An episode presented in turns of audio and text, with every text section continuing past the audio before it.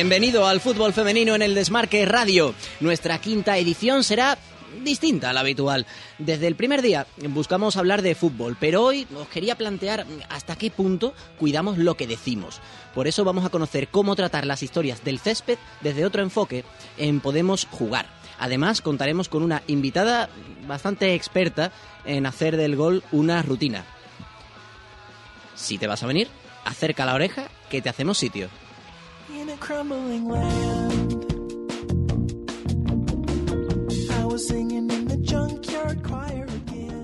Vamos a abrir nuestro capítulo 5 con una mini tertulia de líderes a cargo de nuestros colaboradores Adrián García y Anne Urquiri, que nos contarán los triunfos de Levante y Athletic Club. Va a completar esta terna un estreno, el de Amelia Bonel, redactora de Superdeporte, que hará lo propio con la victoria del Valencia. Hace unos momentos os hablaba del relato. Pues bien, esta noche el programa Informe Robinson de Canal Plus va a estrenar un reportaje sobre la selección española de fútbol femenino. El mismísimo Michael Robinson, además de José Larraza, que ha dirigido la pieza, nos van a dar más detalles de su trabajo. Otro experto en contar historias es Martí Perarnau, de actualidad por el éxito de su libro Herpep, sobre el entrenador español del Bayern de Múnich conoceremos su vinculación con el fútbol femenino. Atención a esta parte del programa. Después vamos a charlar con Natalia Pablos, la madrileña que puso el último sello al billete al Mundial de Canadá con sus dos goles a Rumanía, pasará también por la sintonía del Desmarque Radio. Y por último, Ana Vázquez, desde Segovia, con el fútbol sala, nos servirá un zumito concentrado con lo más relevante de la tercera jornada de la máxima categoría. Jesús Cabrera está dándole lustre al sonido y aquí un amigo Manolo Galán os saluda en el inicio de nuestro rato de radio semanal. Empieza el programa de las reinas del deporte rey. Arranca, podemos jugar en el Desmarque Radio.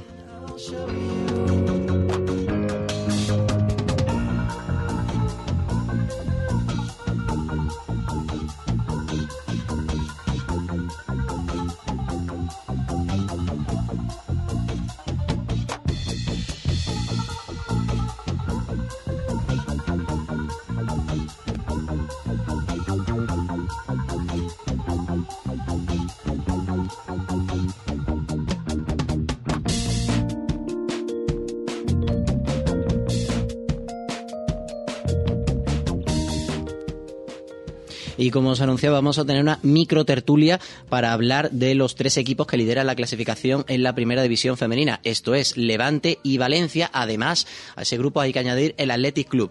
Y como siempre digo, nos gusta hablar con gente que está y que vive los partidos en directo. Saludamos ya a nuestro compañero, a nuestro colaborador en el mundo Granota, Adrián García. Adrián, muy buenas. Hola, ¿qué tal Manolo? Buenos días. Pues como te digo y como has podido escuchar, hoy tenemos un programa muy cargadito, así que te voy a pedir dos flashes sobre la victoria del Valencia, en este caso del Valencia, del Valencia vamos a hablar después, del Levante el pasado sábado ante el Transportes Alcaine. Bueno, pues lo, primero que podemos destacar del equipo es la, efectividad goleadora que, tanto se ha echado de menos en las, en las últimas temporadas. El equipo fue, fue totalmente efectivo, las ocasiones que tuvo las transformó y ahí se marcó sobre todo la, gran diferencia en el marcador y por supuesto destacar el, trabajo en conjunto que, fue espectacular del equipo de Contreras. Y además hay que quedarse con que nuestra invitada la semana pasada, Adriana Martín, hizo un doblete, aunque también es verdad que en puridad habría que decir tres, porque creo que se anotó uno en su propia puerta, ella no quería. Y además hay que anotar dos tantos para Olga García, un golgazo, como se llegó a calificar, y otro tanto para Sheila. Funcionó muy bien el ataque Granota. Sí, la verdad es que muy muy importante la aportación de, Adriana en ese tridente ofensivo, muy importante también que consiguiera que consiguiera Olga ese doblete que tanto que tanto anda buscando. El año pasado hizo una temporada realmente espectacular que no se vio reflejada en las estadísticas y la verdad es que el doblete le vino de maravilla y el último gol, de verdad os lo digo, fue un auténtico espectáculo. Creo que hay vídeos incluso por internet que, en los que se puede ver algún aficionado que lo grabó y es realmente para, para, para grabarlo en vídeo. Y bien que lo sabes, que además les vamos a dar difusión por nuestras redes sociales una vez que termine el programa. Pues Adrián, no te voy a tener más tiempo colgado el teléfono, así que voy a saludar a nuestra compañera Amelia Bonel, que ya nos escucha, y a ti te despido hasta, hasta una próxima edición de Podemos Jugar. Muy bien, Manolo, un abrazo a todos. Como anunciaba, hablado ya, cumplido con el mundo granota, nos trasladamos al mundo valencianista. Nos escucha y debuta hoy con nosotros nuestra compañera de Superdeporte, Amelia Bonel, que presenció la victoria 3-0 del Valencia sobre el San Gabriel. Amelia, muy buenas. Amelia, ¿nos escuchas? bueno, parece que el duendecillo que suele moverse por las teclas ha hecho algún juguete, algún jugueteo de estos suyos y de momento parece que no podemos. Sí, ya tenemos la comunicación. Amelia, muy buenas. Sí, perfecto. Vamos a ver, 3-0 el Valencia es una auténtica máquina. Sí, eh, la verdad es que sí, en Valencia están muy contentos con el equipo. De todas formas, eh, se esperaba un partido quizá un poco más asequible. Eh, yo estuve hablando con Cristian, con el, con el entrenador del Valencia después del partido, y me dijo que, le había sorprendido el bajón que, físico que había notado en su equipo. Y sin embargo, me dijo que, quería ser eh, mucho, mucho más dinámica, mucho más trabajo físico, ayudarle más al equipo para que no hubiese estos bajones, porque si consigues puntos contra equipos contra como el español o como el Barcelona y después eh, los puedes perder contra equipos que a priori son más asequibles, no te viene, no te viene nada bien. De todas formas, son nueve puntos de nueve posibles, diez goles a favor, uno en contra, que encima es por el Barcelona, así que en Valencia muy contentos todos y nosotros estamos contentos de poder contar contigo Podemos Jugar. La semana pasada no pudimos hablar contigo, pero esta sí y hemos podido mm, reflejar lo que ocurrió en ese buen triunfo, en esa gran victoria del Valencia sobre el San Gabriel. Amelia, vamos a seguir en contacto y, por supuesto, muchas gracias por estar con nosotros. Nada, gracias a vosotros. Y una vez repasado lo que ha ocurrido en los partidos de los equipos valencianos de la máxima categoría, vamos rápidamente a lo que ocurrió el sábado, partido televisado por Gol Televisión. Y nuestra especialista, en este caso en el mundo chururdín, se trasladó a Lezama para ver lo que hacía la Real Sociedad con el Athletic Club. Victoria 2-1, bastante sufrida. Goles, en este caso, de Irune Murua y de penalti de Arrate Orueta para las vizcaínas y para las guipuzcoanas se empató momentáneamente. Unos dicen que Naikari García, otros que fue la propia Arrate Orueta en propia puerta. Saludamos a Anne Urquiri. Anne, muy buenas. Muy buenas, Manu. A ver, ¿qué ocurrió en Lezama? Pues vimos un partido bonito, menos los primeros 10-15 minutos que fue un asedio del equipo el, equipo Surigori, el equipo local, y hasta que metieron el primer gol no cesaron en, en el ataque y la Real sufrió bastante. Luego, afortunadamente, empató la Real y y ya se tranquilizó el encuentro y con eso llegamos al descanso. Y hay que quedarse... Te iba a preguntar, perdona, Anne. El comienzo no ha sido muy bueno de la Real, no es la primera vez que arranca, tiene un arranque así de dubitativo en la liga, pero ¿lo ves reversible? Yo creo que el Athletic es siempre eh, el que va a por todas en los primeros 10-15 minutos y si no, si no le paras es, es muy difícil luego remontar. Si aguantas los primeros 20 minutos con empate a cero, ya es más fácil. Pues además un Athletic Club que la próxima semana visitará al Sevilla. Nos quedamos con eso. Muchas gracias, Anne, por estar de nuevo con nosotros en Podemos Jugar. Y vamos a ir rápidamente a lo que fue el resto de la jornada, tercera jornada de la máxima categoría de la primera división femenina. Nos quedamos con el empate a uno entre Oviedo Moderno y Rayo Vallecano. Nuestro compañero Fernando González nos informó de un partido que quedó, como digo, empate a uno, goles para el cuadro asturiano de Erika y para el equipo de la Franja, para el equipo vallecano de Jade.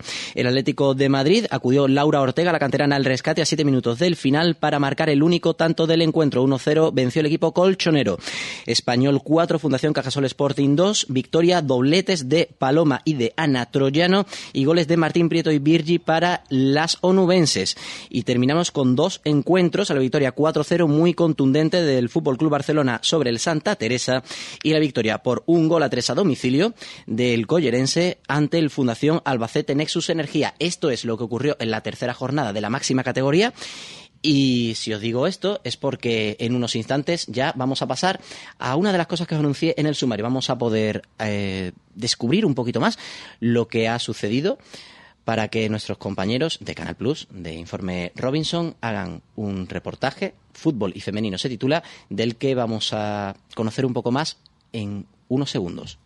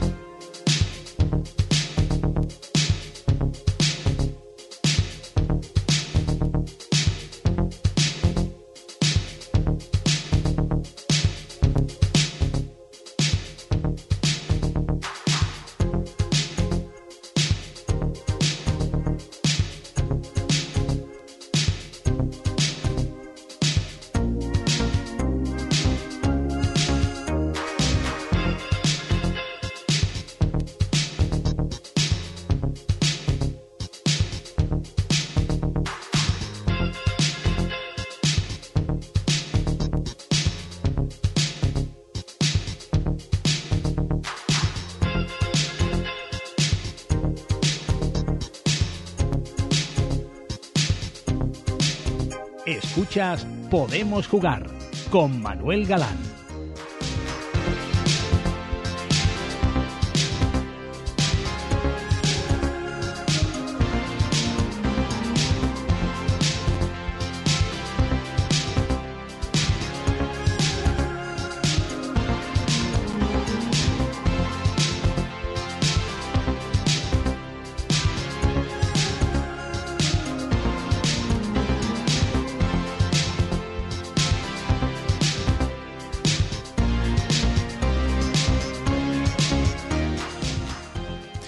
Os decía, después de esta pequeña pausa vamos a hablar con nuestro en este caso compañero redactor de Informe Robinson, un componente de ese gran equipo que desde 2007 lleva elaborando reportajes de, relacionados con el mundo del deporte. Un programa además que arrancó, como digo, hace siete años y empieza hoy su octava temporada y que se hizo acreedor al premio Ondas en 2009 en la categoría de mejor programa de entretenimiento o cobertura especial. Y nos atiende el redactor, como digo, José Larraza, que junto con Luis Fermoso, Raúl Román y José Luis de la Osa le ponen ideas, cosa que ya después se encargan sus compañeros realizadores de darle una textura y un toque, casi diría yo, de virtuosismo televisivo a este programa Informe Robinson. Pero como digo, hoy se va a estrenar Fútbol y Femenino, uno de los dos documentales que formarán parte de este primer programa en la nueva temporada, octava, como recalcaba, de Informe Robinson. Nos escucha José Larraza. José, muy buenas. Hola, muy buenas, ¿qué tal? Pues un placer que, puedas estar con nosotros en el Desmarque Radio.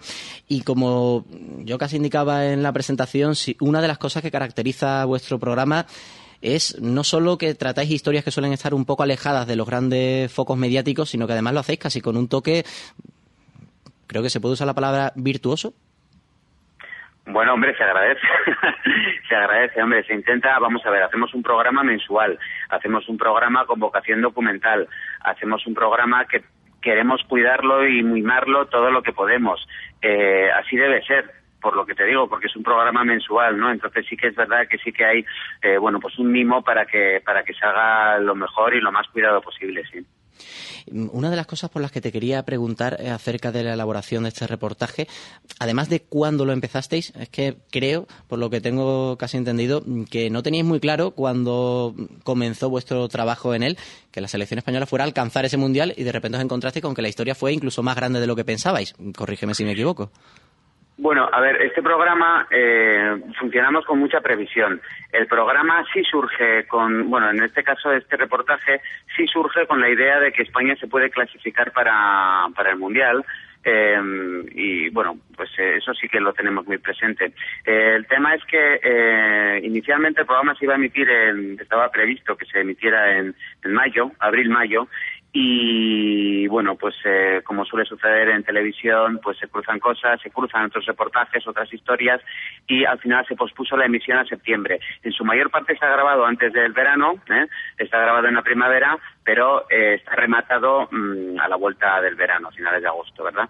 Eh, y bueno, yo creo que verdaderamente al final, aunque aunque no fuera esa la intención inicial de emitirlo este mes de septiembre, eh, porque como te digo, si va a emitir en abril-mayo, pues me parece que la fecha no puede ser más indicada, dado que, eh, pues eso, España, como, como se auguraba en esa fase de clasificación, donde lo ha hecho fenomenal, pues se ha clasificado para, para el Mundial de Canadá, ¿no? Y otra de las cosas por las que te quería preguntar, aparte, por supuesto, de recalcar ese gran éxito la primera vez que la selección española absoluta se clasifica para una cita de este calibre, es ¿qué fue lo que más sufriste y lo que más disfrutaste durante el reportaje? Bueno, eh, yo lo los, eh, este, en este reportaje no recuerdo eh, momentos de eh, sufrimiento, por decirlo así, ¿no? Además, sufrir la palabra, yo en los reportajes generalmente disfruto bastante. Bueno, siempre hay algunas tiranteces con las cosas cuando eh, pretendes em, bueno pues hacer tu trabajo y a veces hay más dificultades de las que de las que de las que pensabas que ibas a encontrar y, nos ha pasado en este reportaje no pero bueno eso me lo guardo para mí eh, y verdaderamente lo demás fue, fue un disfrute y sobre todo fue además una lección eh, de, de compartir tiempo y escuchar a mujeres que merecen mucho la pena porque han dado mucho eh, para, para poder salir adelante en este deporte que en España, por mucho que digamos que, el fútbol es el deporte rey, la realidad no es así, ¿no? Es el fútbol será el fútbol masculino, mm, incluso de primera división y de algunos equipos es el deporte rey, ¿no? El fútbol femenino está muy lejos de ser el deporte rey y además eh, precisamente el contraste con, con todo lo que eh, los medios de comunicación y la sociedad en general este, percibimos del fútbol masculino, bueno, pues ese contraste con el fútbol femenino pues eh, hace que sea todavía más sangrante eh, la diferencia que hay con las chicas que, como dice una de ellas en el reportaje, si yo hago lo mismo que, que hacen ellos, ¿por qué se me valora tan poco si yo hago exactamente lo mismo? Bueno, yo me permito añadir que no hace lo mismo, hace más, hace bastante más, porque no tiene, en general, estas chicas no tienen apenas eh, ingresos o tienen unos ingresos muy, muy discretos y que bastante hacen con poder ir a entrenar y con, y con mantener viva esa pasión que hace que el fútbol femenino en España pues continúe y que España se haya clasificado para, para el Mundial de Canadá. ¿no? Pues nosotros lo que vamos a hacer ahora es escuchar unas mm, declaraciones que pudimos obtener, en este caso casi que lo vamos a llamar, entre tú y yo, el jefe. ¿no? Pudimos hablar con Michael Robinson y nos hizo una pequeña presentación de lo que vamos a poder ver esta noche. Pues el, um, Robinson es muy especial para nosotros acerca del fútbol femenino. Ha sido una obra que nos ha costado meses y, meses y mucho amor, porque la situación del todo fácil no lo ha sido, pero todo termina con un happy ending porque se ha clasificado para poder primera a la final del Mundial en Canadá. Cosa que no supimos y no imaginábamos cuando empezamos con el trabajo. Simplemente tuvimos um, la inquietud, la curiosidad de saber de cómo funciona, porque hay un dicho en España de que fútbol femenino es femenino ni fútbol, fútbol ni femenino. A mí me parece una, un refrán diabólico, sobre todo en un, en un país que se considere una de las patrias de balompié. Pero claro, el balompié masculino el fútbol femenino es tremendamente olvidado, pero a pesar de, esas dificultades que las chicas se encuentren, ah, pues están haciendo las cosas muy bien y mira qué bien, que ya se han clasificado para el Mundial. Entonces es ah, una mirada sobre el impacto social o la falta de impacto social y los prejuicios es como si las chicas perdiesen algo de elegancia por el mero hecho de jugar fútbol, cuando realmente cuando juegan fútbol lo juegan con una artesanía tremendamente elegante. Entonces, a ver, ¿qué es la, percepción que tenemos sobre las chicas? Y luego hablamos um, acerca de las dificultades de que reciben cada que juega con la roja 25 euros. Entonces, muchas chicas tienen que trabajar, perder el día de trabajo para 25 euros. Entonces, realmente es para el amor del arte y luego lo mero deportivo, um, que, eh, bueno, mero deportivo. Um, evidentemente no puede ser mero si hablamos de deporte y estamos hablando de una sección femenina, ¿no? Pero sí, sigue su evolución como un equipo, que es de momento muy favorable. Eh, ha sido difícil, pero lo hemos conseguido. Eso era lo que nos decía Michael Robinson y yo te tengo que preguntar, José, ¿esta historia es circular o lineal? Me explico. ¿Puede tener continuidad en función de lo que pueda hacer la selección española en Canadá el próximo verano? No, a ver, este, lo que me quería decir efectivamente es que más allá de si España se clasificaba para Canadá, eh, que es lo que eh, efectivamente ha conseguido, eh, en sí mismo el fútbol femenino tenía eh, teníamos que hacer una historia de fútbol femenino, por decirlo así, ¿verdad? Entonces, este, lo que hacemos es un retrato, eh, nos, nos alejamos del foco, nos vamos a otro país, a otra zona del continente, donde el deporte, el fútbol femenino y el deporte de la mujer en general tiene otra consideración, otra consideración social, otro respaldo, como es Suecia en este caso, donde, donde jugó Verónica Boquete, eh, uno de los países donde ha jugado Verónica Boquete, que ahora está en Alemania. Eh, hablamos con Mar Prieto, que es una de las mejores futbolistas seguramente de la historia del fútbol eh, femenino en España y que, bueno, pues seguramente podría pasear por la calle tranquilamente sin que apenas nadie o nadie la reconociera. Eh, y bueno, pues tiene ese carácter también eh, de pionero de unos tiempos donde el, el fútbol femenino todavía era aún eh, más marginal que hoy, ¿no? Estamos también con las, con, con las um, féminas del Benjamín del Atlético de Madrid, que, bueno, ya lo veréis en el reportaje, es una gozada verlas jugar, con Laura Torbisco, que la temporada pasada fue la única, única mujer entrenando, la única mujer entrenadora en la primera división del fútbol femenino, y por supuesto seguimos a la selección española de fútbol. Quiero decir con esto que no, el reportaje no se centra exclusivamente en la fase de clasificación eh, del Mundial de Canadá si bien es una parte muy importante del reportaje y es lo que de alguna forma hace que tenga un reclamo mayor, eh, pretendemos mostrar más cosas, ¿verdad? Y las dificultades que en general afrontan las mujeres que juegan al fútbol, que han jugado al fútbol y que si quieren jugar al fútbol, pues, pues ojalá encuentren menos de lo que, menos dificultades de lo que se ha visto hasta ahora. Además hay que hacer notar que ya en el año 2009, si no me falla la memoria, en el reportaje que se tituló España, País de Fútbol, ya dabais una pequeña pincelada. Creo recordar Sí. que fue un Athletic Club español, además un partido con muchísimo barro y alguna que otra lesión incluso. Imágenes muy impactantes las de aquel reportaje. Sí.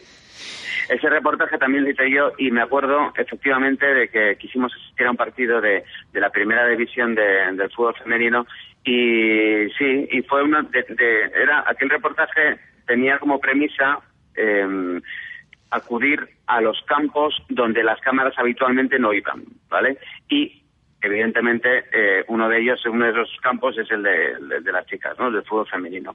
Y ahí estuvimos y sí, sí, me acuerdo perfectamente de un partido embarrado donde las chicas se emplearon a fondo, este, un partido bronco, un partido con, con muchas eh, bueno, pues eh, con muchas dificultades y que el que nunca hubiera visto un partido de fútbol de chicas, yo creo que se hubiera sorprendido de, se vio sorprendido de, de lo que vio. ¿no? Pues nosotros nos vamos a quedar con que en unas horas vamos a poder disfrutar de ese magnífico, seguro que sí, reportaje, me adelanto casi antes de haberlo visto para calificarlo, fútbol y femenino, que además se va a completar con judo contra la camorra. Van a ser los dos reportajes que se van a poder ver desde esta noche a partir de las 10 en Canal Plus. Estaremos muy atentos, por supuesto, y os felicitamos a todo el equipo, tanto redactores como realizadores, todos, porque vuestro programa tiene una forma muy especial de tratar el deporte en la que nosotros, desde Podemos Jugar, estamos muy, muy de acuerdo con esa visión. José Larraza, muchísimas gracias por haber estado con nosotros. Gracias a vosotros. Un saludo.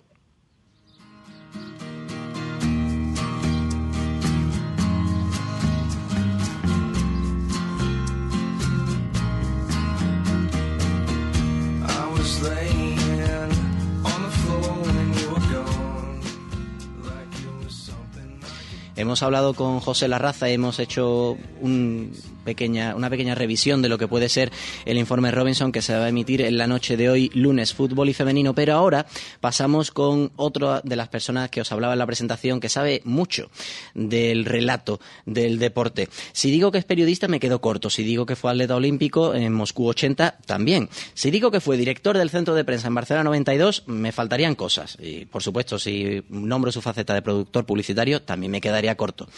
Así que me parece que uno de los calificativos que seguro no han usado con él es que igual es uno de los que peor canta en su familia. Y tiene un buen motivo para, tengo un buen motivo para hacer esa afirmación. Nos escucha al otro lado del teléfono Martí Berarnau. Martí, muy buenas. ¿Qué tal? Muy buenas. Un placer tenerte con nosotros en el Desmarque Radio. Hago la acotación. Si hablaba de sus aptitudes como cantantes, porque, bueno, nosotros también, en este caso yo, me apunto a mucho, eh, grupo en el que está por cierto, el, el hijo de Martí y uno de los grandes grupos de la escena indie actual en España, pero no estamos para hablar de música, estamos para hablar con el autor entre otros, libros de Herpep, editado por Corner y que está teniendo un éxito muy notable. Y como dijo nuestro hoy invitado, la buena literatura, en cualquier ámbito de la vida, eleva la mediocridad del acontecimiento, pero el acontecimiento sigue siendo mediocre. Lo dijo en 2013. Me remito a esta cita porque él, además de ser autor de ese libro, sabe muy bien cómo hay que contar el deporte de una manera que busque emocionar a los aficionados. Y un acontecimiento como en este caso la clasificación por primera vez de la selección española para un mundial es un acontecimiento que de mediocre tiene muy poco.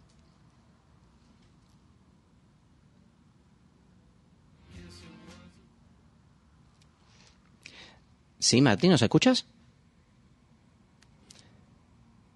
Bueno, parece que hemos perdido la conexión con Martí Perannau. Vamos a intentar retomarla en unos instantes. Y mientras lo hacemos, vamos a aprovechar para hacer un pequeño apunte. En la jornada de ayer se terminó, en la jornada del domingo, se terminó esa Copa América Femenina de la que os estuvimos informando en estos últimos días y que finalmente, la cuota de fútbol español que le confiere la jugadora argentina del Rayo Vallecano, Marianela Simanowski, no pudo alcanzar el Mundial de Canadá. Finalmente solo se quedó con el billete para los Juegos Panamericanos y fueron Brasil y Colombia las que obtuvieron su billete para el Mundial de Canadá del próximo verano. Y ya me informa nuestro querido Jesús Cabrera que tenemos de nuevo a Martí al otro lado de la línea. Martí, creo que se cortó. Sí, se cortó. Pues estaba no, haciendo... No escuché lo que, no escuché lo que decías. Estaba haciendo, estaba recapitulando una frase que dijiste en una entrevista en el año 2013 en la que ha- hacías mm, una alusión a que la buena literatura, porque contigo vamos a hablar entre las cosas de libros, también de fútbol femenino, la buena literatura en cualquier, en cualquier ámbito de la vida eleva la mediocridad del acontecimiento, pero el acontecimiento sigue siendo mediocre. Eso dijo nuestro protagonista y yo apostillaba que una, un hito como es que la selección femenina absoluta se clasifique para un mundial de mediocre tiene muy poco.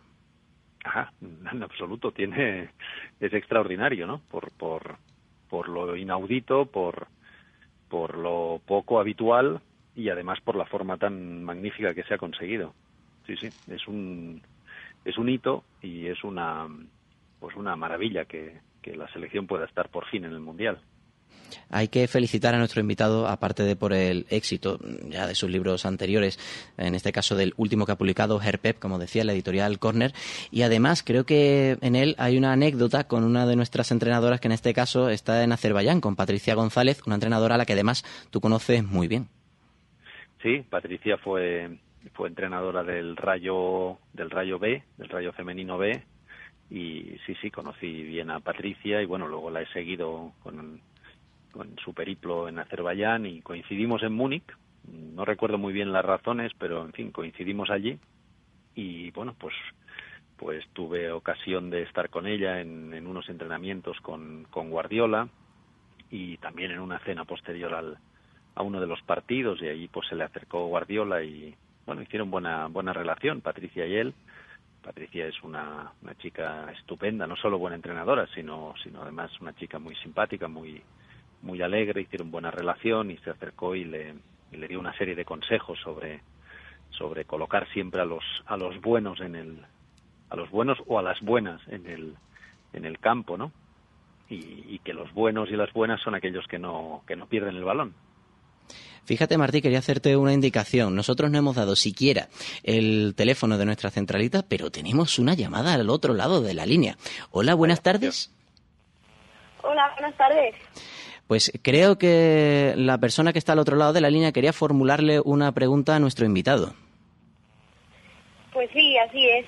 Hola, Martí. Que Hola. Quería preguntarte em, qué debe hacer el fútbol femenino español para llegar a ser pues un referente a nivel mundial, digamos, como puede ser el fútbol femenino alemán.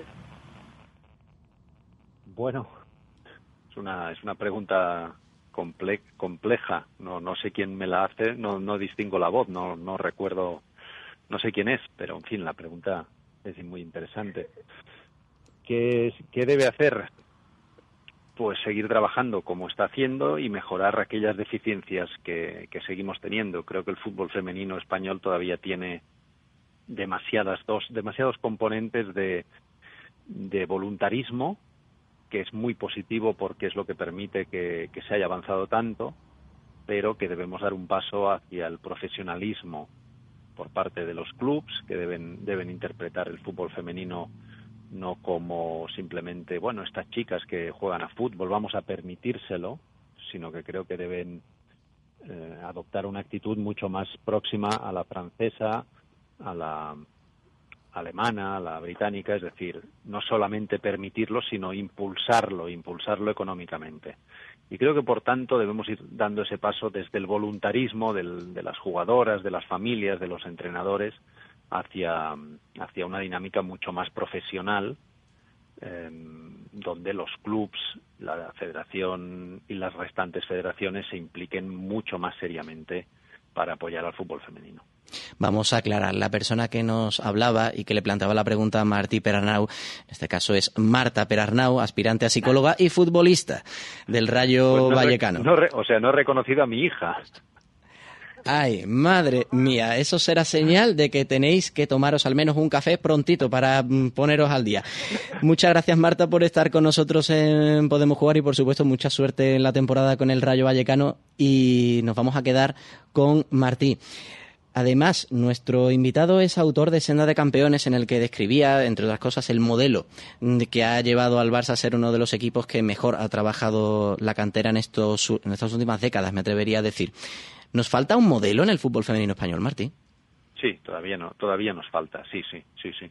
Es interesante la relación que existe entre Xavi Llorens, el entrenador de- del equipo femenino del Barça actual, que, era uno de los miembros del clásicos de, la Masía masculina. Es decir, él era, entrenador de, de- equipos eh, de jóvenes, de niños, en, en la Masía y luego, pues al cabo de unos años, pasó a dirigir el, el equipo femenino absoluto. Y, y bueno, pues claro, Xavi Llorens está aplicando mm, modelos de juego similares a los del, a los que tradicionales en, en el Barcelona. Pero sí falta todavía ese modelo. Lezama es un, es un núcleo potentísimo, eh, muy interesante.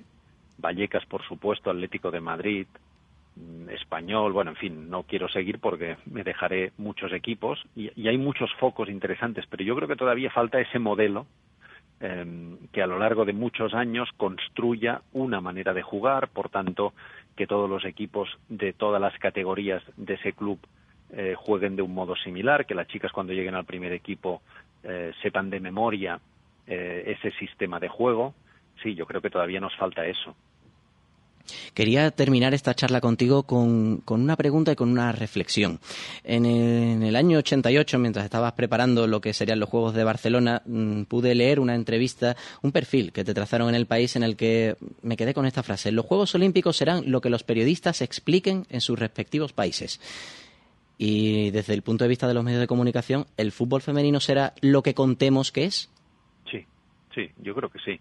Eh, no recordaba esa frase, han pasado muchos años, pero los Juegos Olímpicos finalmente eh, fueron aquello que los periodistas contaron. Afortunadamente para nosotros fue, fue algo muy positivo y pudieron contar cosas muy positivas y ha quedado para siempre la imagen de unos grandes Juegos Olímpicos en Barcelona 92 pero sí, siguiendo con, la misma con la misma idea, creo que el fútbol femenino será aquello que contemos.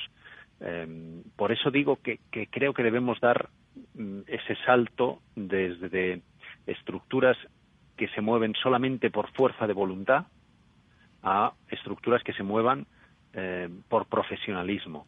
No digo que el fútbol femenino deba generar tantos millones de euros como el masculino. No estoy, no estoy hablando de eso, ni, ni, ni que Vero Boquete tenga que ganar lo que Cristiano Ronaldo. No estoy diciendo eso, ni muchísimo menos, ni muchísimo menos. Pero sí que debemos dar un salto entre todos y especialmente aquí las instituciones, es decir, los clubes y las federaciones, donde deben apostar un poco más. Y un poco más no significa solamente permitir, sino debe ser apoyar económicamente, para que al final podamos transmitir la imagen de que el fútbol femenino eh, es un fútbol de mucha categoría, de mucho nivel, es un fútbol que en, en algunos momentos es un juego brillante, tan brillante como el masculino, sin tener que estar comparando permanentemente con el, con el masculino y que podamos construir la imagen que merece el, el- el juego de nuestras mujeres. Y anunciaba que me quedaba con una reflexión que transmites en tu libro, a los que dudan porque ellos están en lo cierto. Nosotros con las dudas que tenemos, que suelen ser muchas, y las certezas que ahora mismo tenemos, una y es que ha sido un placer tener esta charla contigo, vamos a seguir intentando desde nuestra pequeña parcela seguir relatando, contando las historias de nuestras jugadoras en este caso a través de la radio, a través del Desmarque Radio. Por eso, Martí, te damos las gracias. Yo gustosamente haría una hora, dos, o las que me dejaran contigo, pero no tenemos más tiempo, así que, como digo, solo me queda agradecerte que hayas estado con nosotros en Podemos Jugar en el Desmarque Radio. Y, por supuesto, mucha suerte con Herpep. Pues muchísimas gracias y ha sido un placer y nada, enhorabuena por el trabajo que hacéis, que es imprescindible. eldesmarqueradio.com. Ya puedes escuchar sonidos, programas, noticias y hasta los mejores goles cuando y donde queramos. Toda nuestra parrilla a un solo clic. eldesmarqueradio.com. ¿Te suena? ustedes que se caga de frío, boludo. Martes, jueves, sábado. Ese es nuestro. Lo que hicimos durante el último mes, los últimos tres meses, los últimos ocho años o diez años. 15 jugadores, un solo corazón. No hay razón para jugar al rugby, porque el rugby se juega con el corazón. Un deporte con el que vibramos todos.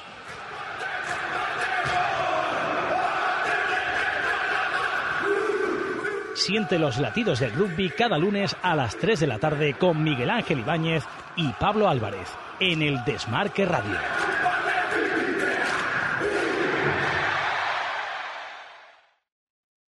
Escuchas Podemos Jugar con Manuel Galán.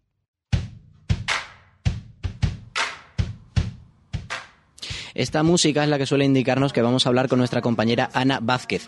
Pero hoy nos come el tiempo con los contenidos y no vamos a poder eh, charlar con ella. Así que vamos a hacer una, una mínima mención a lo que ocurrió en esta terce- tercera jornada de la máxima categoría del fútbol sala. Sobre todo nos vamos a quedar con, ya que fue su recomendación, la victoria por cero goles a cinco del Ciudad de, de Asburga sobre el Burela Pescado Rubén y también el triunfo del Futsi Atlético de Madrid Féminas Naval Carnero 4-3 sobre el Móstoles en el derby madrileño. Y por supuesto, le vamos a mandar muchos ánimos a Sara Moreno, la jugadora de Lourense en Vialia, que se lesionó en el partido de este fin de semana. Como digo, vamos a mandar ya las disculpas a nuestra compañera Ana Vázquez, porque nos quedábamos sin tiempo, y quiero que escuchéis la charla que vamos a mantener ya en unos instantes con Natalia Pablos, jugadora de la selección española y que fue la que anotó los dos goles en Rumanía en aquella magnífica tarde que le dieron el primer billete de la historia de la selección absoluta para ese mundial. Os dejo con Natalia Pablos, con ella vamos a cerrar la quinta edición de Podemos Jugar. La semana que viene nos escuchamos y recordad que podemos seguir hablando en nuestras redes sociales, en nuestros perfiles en Twitter, arroba Podemos Jugar y arroba Desmarque Radio. Calmly walk away.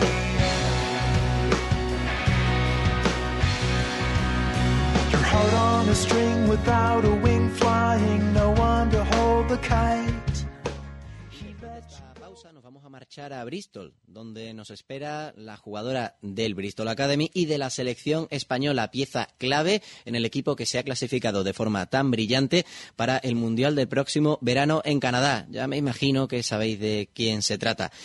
Nos escucha Natalia Pablos. Natalia, muy buenas. Hola, buenas, ¿qué tal? Tengo unas ganas tremendas de hablar con... Y después de esta pausa nos vamos a marchar a Bristol, donde nos espera la jugadora del Bristol Academy y de la selección española, pieza clave en el equipo que se ha clasificado de forma tan brillante para el Mundial del próximo verano en Canadá. Ya me imagino que sabéis de quién se trata. Nos escucha Natalia Pablos. Natalia, muy buenas. Hola, buenas, ¿qué tal? Tengo unas ganas tremendas de hablar contigo para que me cuentes. Es que si lo tiramos por la selección hay cosas que contar, pero es que si ya tiramos por lo que ocurre en tu equipo, más todavía. Vamos a empezar por la selección española. Ese partido ante Rumanía histórico, en el que además fuiste una de las jugadoras más destacadas haciendo esos dos goles.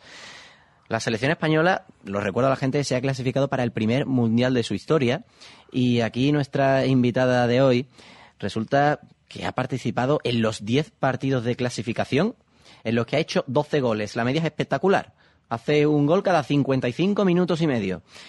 Y además, por si alguien se quiere apuntar alguna fecha, hizo a Macedonia nada menos que 5 goles en 37 minutos. Eso fue en el mes de febrero, en el partido que se jugó en tierras españolas, concretamente en Logroño. Así que, Natalia, 10 partidos, 12 goles. Estos números son espectaculares. Sí, bueno, estoy muy, muy contenta y, y me siento muy afortunada de, sobre todo, de pertenecer al grupo que, que se ha clasificado por primera vez para un mundial y yo creo que estamos en un gran momento para disfrutarlo y para y para ver si entre todos empujamos un poquito para arriba al fútbol femenino español en general. Entre los dos ejemplos que, que le estaba recordando a la gente, el de tu partido con los cinco goles a Macedonia y ese doblete a Rumanía, tal vez alguno de esos dos puede ser tu mejor recuerdo como jugadora de la selección absoluta. Hombre, sin duda yo creo que el partido Rumanía va a ser uno de los más especiales con los que me quede porque sobre todo por, por lo que significó ganar a esa selección y bueno por lo que ha significado y, y yo creo que será muy especial para mí. Además hay que quedarse con la con la copla porque en el caso de Natalia, de quien por cierto no hemos dicho que eh, nació 15 de octubre de 85, o sea que está ya pues en unos 28 años que están magníficos para una delantera que está demostrando otro año más que lo suyo con el gol, les parece parece hasta fácil hacerlo, pero hay que recordar y que la gente tenga presente que durante una buena etapa, si no me falla la memoria, debió ser allá por 2006, creo, dejaste de ir a la selección durante unos cinco años y volviste para incorporarte a este grupo que, como tú misma decías, está logrando las cotas más altas para el fútbol femenino español. Primero ese pase a la Eurocopa que se jugó en Suecia, ahora este Mundial de 2015. Ahora, Sí, quedan tantos meses y, te- y era lo que te quería preguntar, ¿piensas ya en el Mundial? Sí, claro. Claro, claro. O sea, yo creo que, que bueno, ahora tenemos que, que organizar, bueno, tiene Nacho que, que ver un poco cómo está el calendario y organizar pues cómo van a ser las concentraciones y demás, pero pero bueno, estamos hablando que dentro de siete meses, pero es que el tiempo pasa volando. Y sí, claro que lo piensas, por supuesto. Además hay que tener en cuenta otro detalle, y es que como tú bien indicabas, te has incorporado a un grupo que tal vez no la base en cuanto a cantidad, pero sí que muchas de sus jugadoras más importantes estáis en esa generación que se hizo hace 10 años con el europeo sub-19. Y no sé si tú crees que precisamente ahí, en, esa, en ese primer gran éxito del fútbol femenino español, como fue ese campeonato de Europa, está la base de los éxitos que han venido, pues eso, 9, 10 años después. Bueno, yo creo que es una suma de todo. Sí que es cierto que, que coincido con algunas de mis compañeras con las que gané aquel europeo. Y, pero bueno, yo creo que, que las generaciones que han venido detrás eh, creo que son cada vez mejor, cada vez están compitiendo en categorías inferiores, tanto en europeos como mundiales, haciendo grandes papeles, llegando a finales y semifinales. Y yo creo que eso al final da una experiencia que luego se puede ver reflejada en, en la selección absoluta.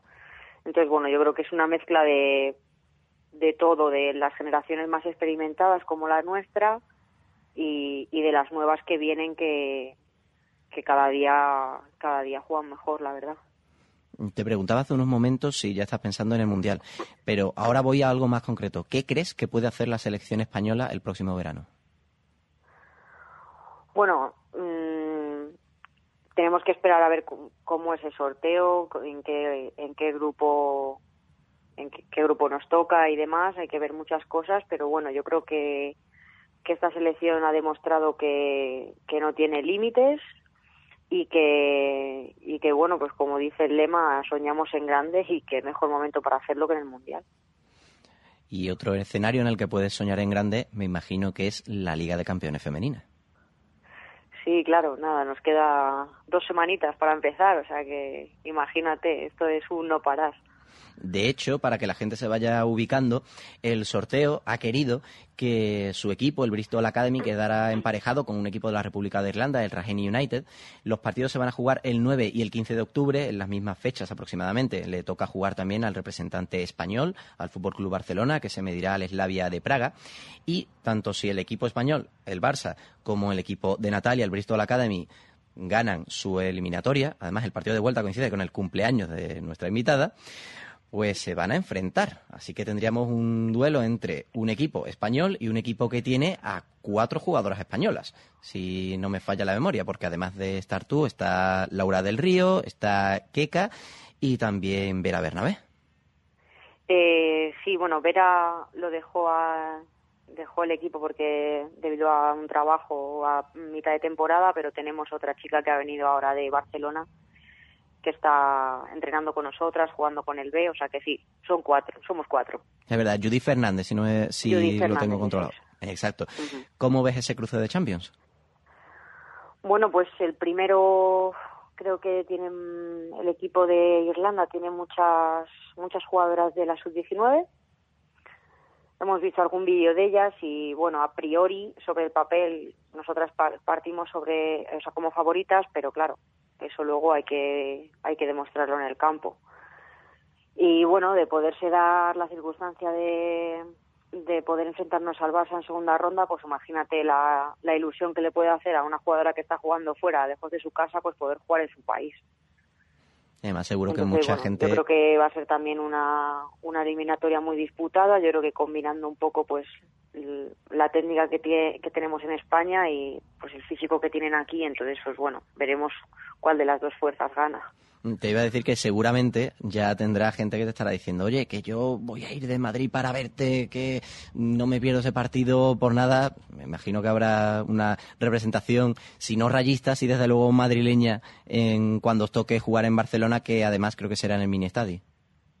Sí, que, sí, creo que ya están jugando en el Minestad y bueno, claro, mi, bueno, mi familia y, y mis amigos van a ir todos a, a verme porque posiblemente no vuelva a jugar con mi equipo inglés en España. Entonces sí que es una buena oportunidad para y gente del Rayo también me ha dicho que que iban a ir a verme. Sacó el tema del Rayo, además, porque me imagino que uno de tus últimos partidos, el que se jugó el día 20 mm, contra después de vuestro periplo con las selecciones, lo jugasteis nada menos que contra el Arsenal, uno de los equipos más potentes y que tiene mayor palmarés en Inglaterra, pero encima, partido en el que por cierto marcaste un gol, aunque perdisteis por tres goles a cuatro. Tuviste en el banquillo a alguien cuya cara, mm, voz y forma de entender el fútbol te tienen que sonar mucho porque en el Arsenal se estrenaba Pedro Martínez Losa, quien fuera entrenador tuyo durante varias temporadas en el Rayo Vallecano. Así que imagino que sería una manera muy especial de volver con tu equipo. Sí, la verdad es que era bastante extraño verle en el otro en el, equipo contrario y, y en otro país, pero nada, la verdad es que el reencuentro fue fue muy especial. La vida ha querido que en cinco años nos volviésemos a encontrar en otras circunstancias totalmente diferentes.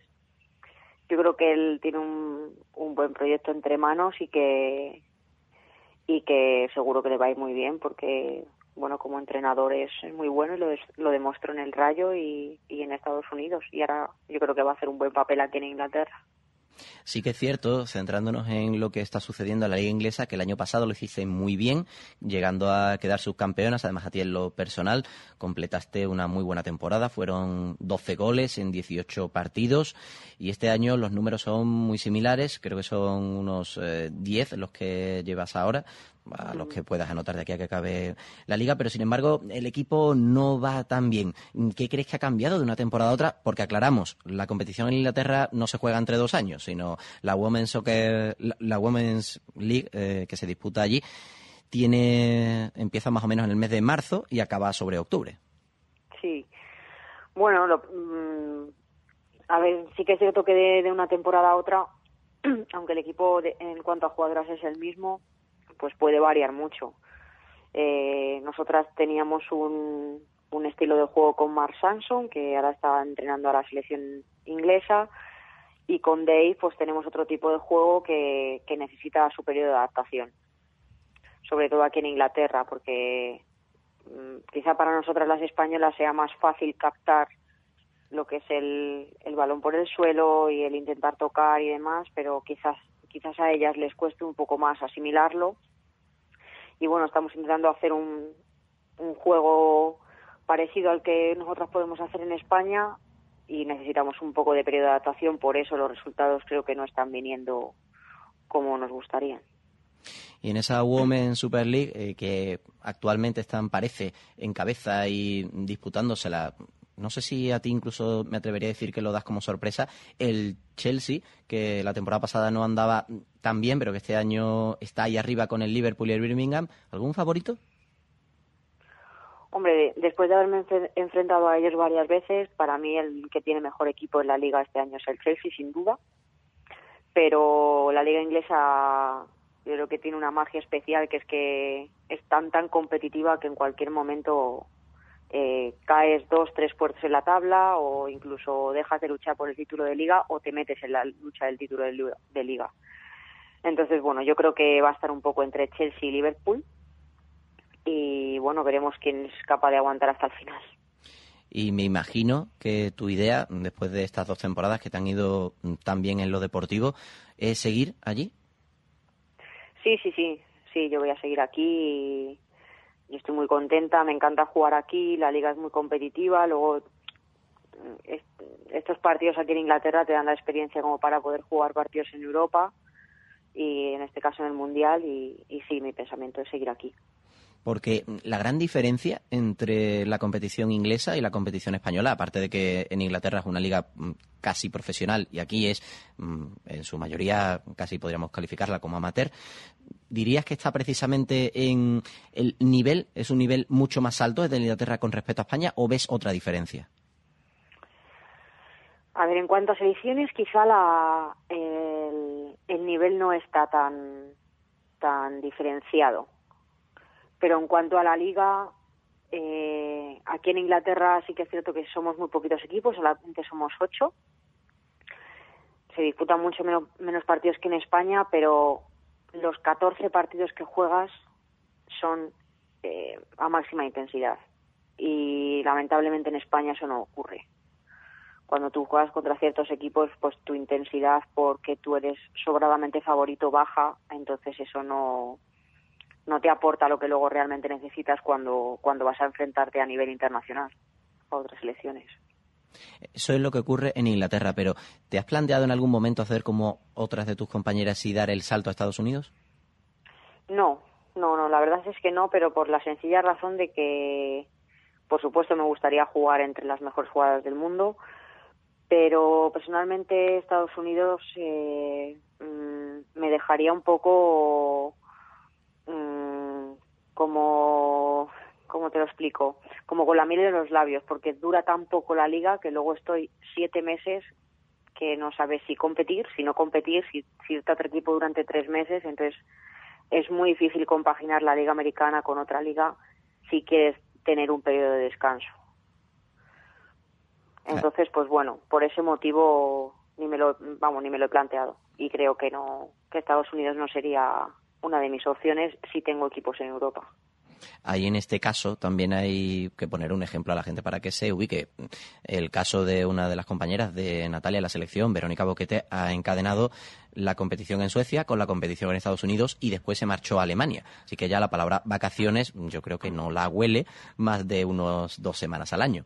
Y me imagino que por ahí van los tiros cuando Natalia nos hacía su observación. Entiendo entonces que o Inglaterra o España o te planteas la liga sueca o incluso la liga alemana. O la francesa. Eh, no, de momento mi pensamiento está en Inglaterra. Yo creo que es una liga que, que en dos, tres años, según está creciendo, estos dos años que yo llevo aquí, va a ser una de, de las mejores de, de Europa. Y yo creo que seguramente vendrán más jugadoras españolas a jugar aquí, ojalá sea así. Y, y de momento no me planteo irme a otra liga. Y al equipo que eh, llevas en el corazón, por decirlo de esa forma tan poética, el Rayo Vallecano, ¿cómo lo ves? Un equipo en el que eres historia viva, son más de 300 goles con el club madrileño. Sí, bueno, ya sabéis que yo por el Rayo siempre tendré un cariño especial. Ha sido mi casa durante muchos años y, y siempre que voy allí me reciben con los brazos abiertos. Y bueno, estuve viéndolas la primera jornada de liga contra Atlético Madrid y bueno, sí que es cierto que bueno, tuvieron bastantes problemas antes de verano, parecía que el equipo no iba a salir a flote. Y nada, lo han conseguido y, y bueno, yo creo que las jugadoras son conscientes de que va a ser una temporada donde van a tener que luchar bastante, pero pero al margen de eso creo que tienen jugadoras con la suficiente experiencia como para, para conseguir un buen puesto en, en la liga. Otro asunto fundamental por el que quería preguntarte y que es uno de los grandes temas del programa de hoy, de este Podemos Jugar en el Desmarque Radio.